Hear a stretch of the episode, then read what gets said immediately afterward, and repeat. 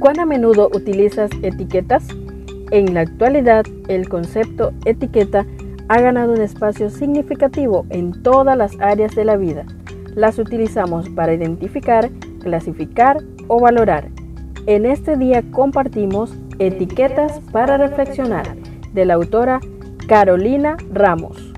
365 reflexiones agrupadas bajo 7 etiquetas. Querido joven, Descubramos la etiqueta para hoy.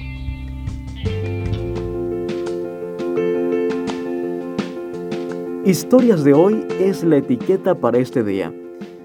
Y nuestra reflexión se titula El ángel del auto blanco. Isaías 65:24 dice, Antes que me llamen, yo les responderé.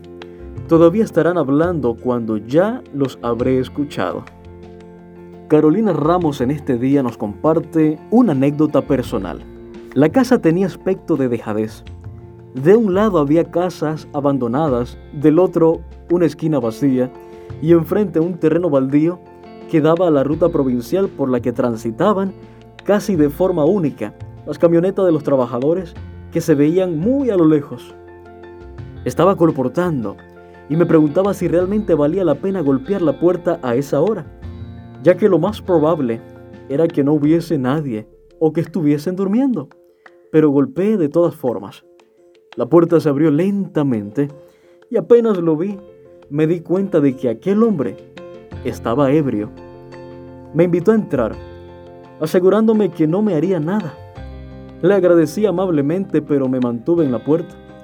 No iba a poder hacer bien la presentación, pero decidí dejarle un libro misionero de regalo. De repente, salió un hombre desde otra habitación y aunque lo saludé, fue más un saludo de despedida que para iniciar una conversación. Se miraron, se rieron y continuaron insistiendo en que entrara. No era tan fácil irme. Si seguía caminando, lo iba a hacer sola por muchas cuadras y tranquilamente podían alcanzarme si se lo proponían. No había quien llamar, solo podía orar. En todo tiempo que seguí viviendo en ese pueblo, no vi pasar ni un auto más por esa calle. Pero ese día, en ese minuto en el que oraba, un auto blanco paró. Era una mujer que había visto una sola vez, pero que, de forma casual, necesitaba decirme algo en ese momento. Con la excusa perfecta, me alejé de los hombres para hablar con ella aunque todavía sentía los dos pares de ojos clavados en mi espalda. Sal de aquí inmediatamente. Esos tipos son peligrosos.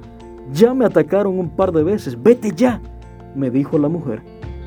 Ella no era un ángel, pero sé que Dios le envió en ese momento, en respuesta inmediata a mi oración. Querido joven, ¿de qué tienes miedo hoy? Ora y recuerda que Él responde nuestras oraciones aún antes de que lo llamemos. Te comparto una cita de La verdad acerca de los ángeles, tomada de la página 11. Así que, aunque expuesto al poder engañoso y a la continua malicia del príncipe de las tinieblas y en conflicto con todas las fuerzas del mal, el pueblo de Dios siempre tiene asegurada la protección de los ángeles del cielo. Que tengas un excelente día y recuerda que Dios siempre responde nuestras oraciones.